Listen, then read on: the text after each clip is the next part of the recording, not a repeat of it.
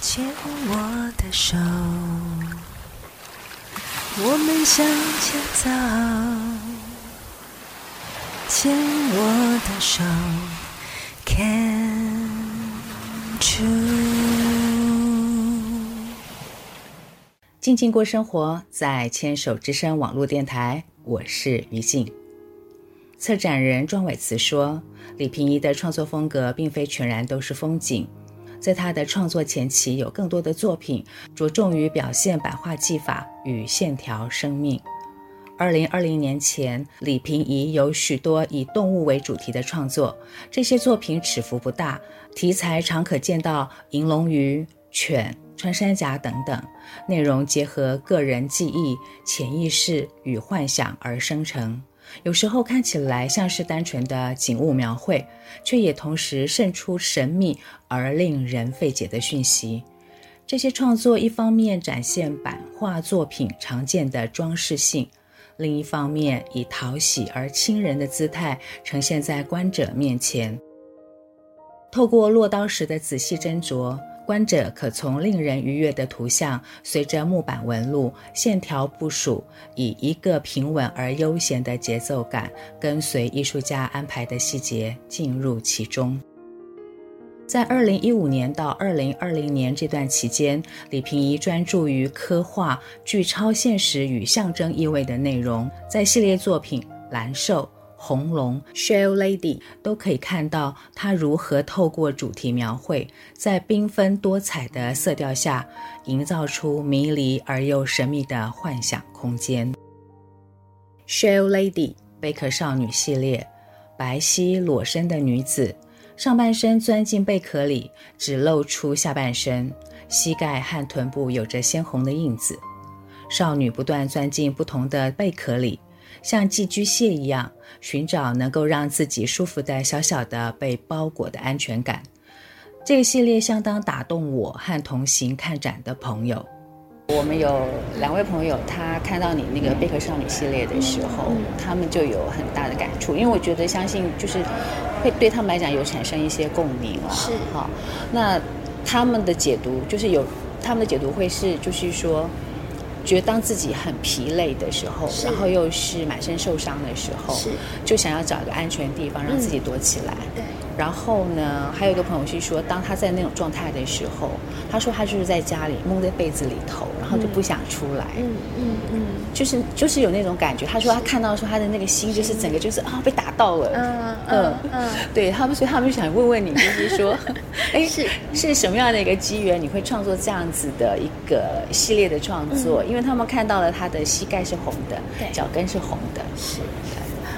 贝壳少女是我二零一八年开始的一个系列，然后对于我而言，我二零一八年离开台东美术馆，然后其实是一个身心呃俱疲的状态，哈，嗯、我很喜欢艺术相关、艺术行政的工作，但是呃，我后来在台东美术馆其实是当到科长，然后才离开的。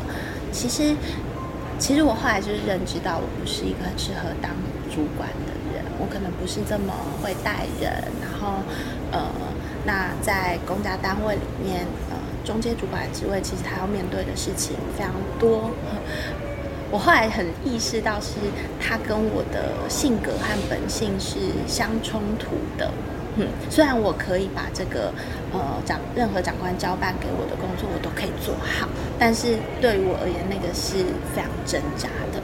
然后当那个那个负面能量满到一个情绪的时候，其实我到后来理智线是就是断掉的。哈，我我生了一场病，就是其实我就是重度忧郁症和那个恐慌症，就是合并恐慌症。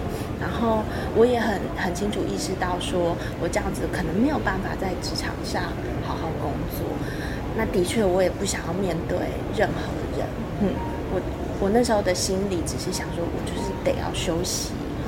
然后我就是不想要面对外界的一切，因为我觉得我好像一直在符合大家的期待，就是我我是一个很，人家只要对我有期待，我可能就很想要做好，就是满足他的期待的人，但是就是会撑不住，嗯，所以呃，理智线就是断掉，就是生病。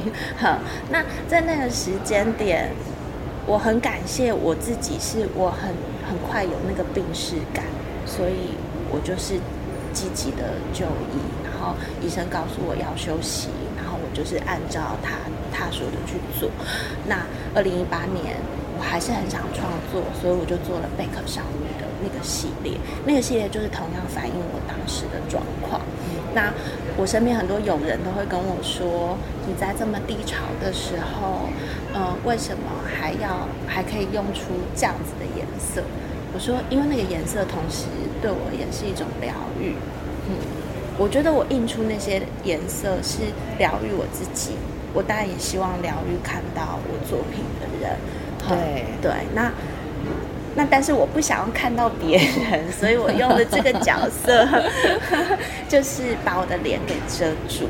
嗯，然后我同时也一直在想说，大家都在讲那个露出和隐藏的这件事情，在世俗的价值观底下，大家都觉得身体是不应该被露出来的，你应该是脸被露出来嘛。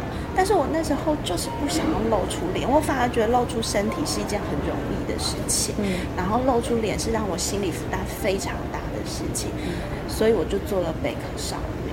然后那个红，我也不想让大家说我在一个很很很外显，就跟大家说我在一个很黑暗的状况，哼，所以我用了那个很隐晦，就是膝盖有点红红红的，哼，代表我自己那时候。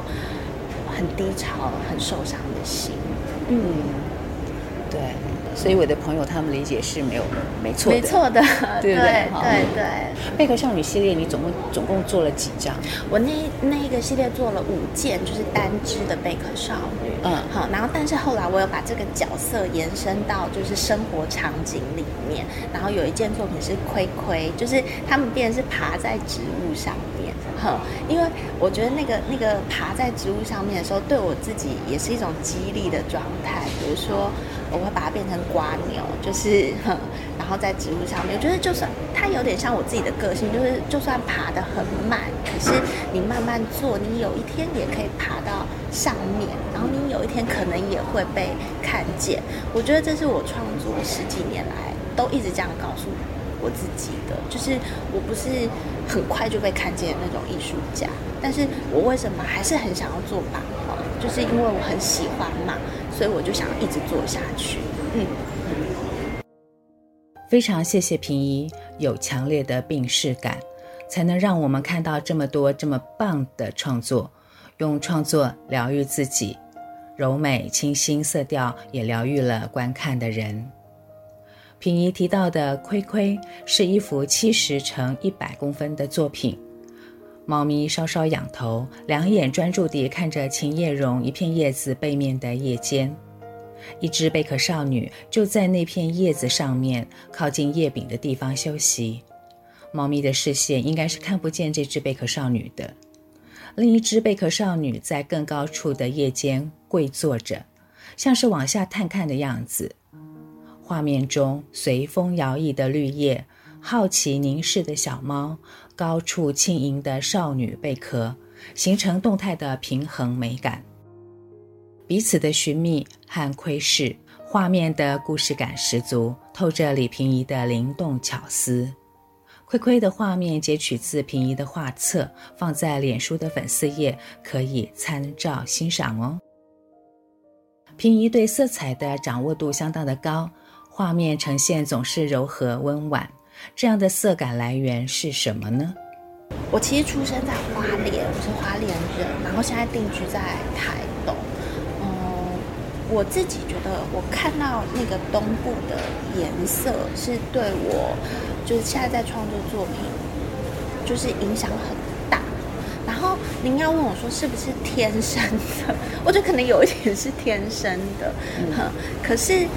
嗯，我不是一个很喜欢大量去看别人作品的人，嗯，就可能也是因为我为什么会选择定居在台东，就是有时候我觉得大量去看，比如说手机上看作品那些，对我而言，某个程度上是一点点的干扰，嗯哼哼。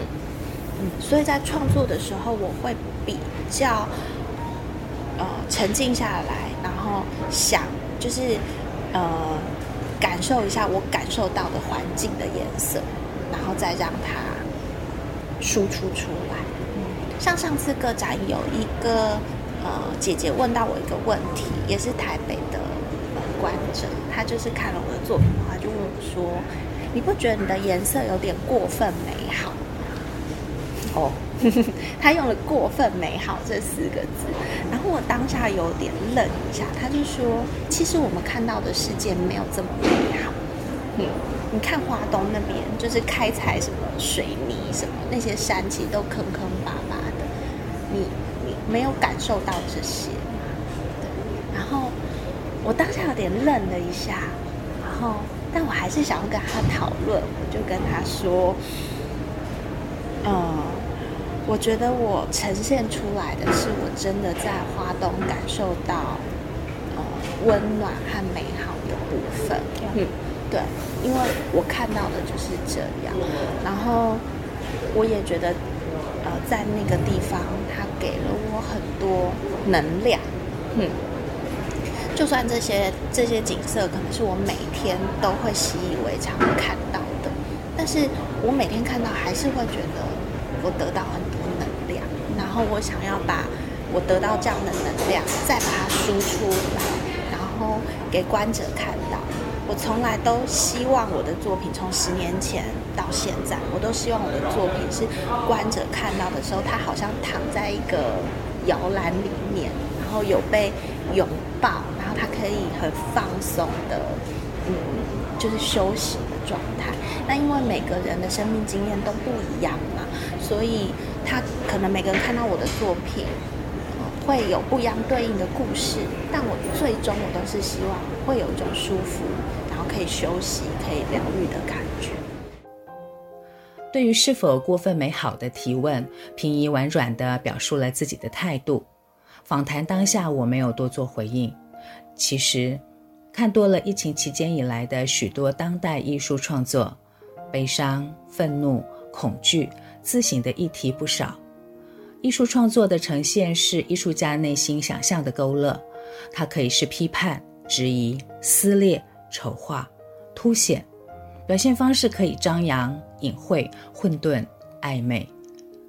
但是，这些在当代艺术的发展中还真的一点都不缺，反倒是少了点包容、温暖、平和的视角。平移的作品没有直指人为的破坏，就是呈现他在花东所感受到的许多的美好的瞬间，可以呼吸，可以被风吹拂，可以在实景与虚像之间找到自己可以休息冥想的角落。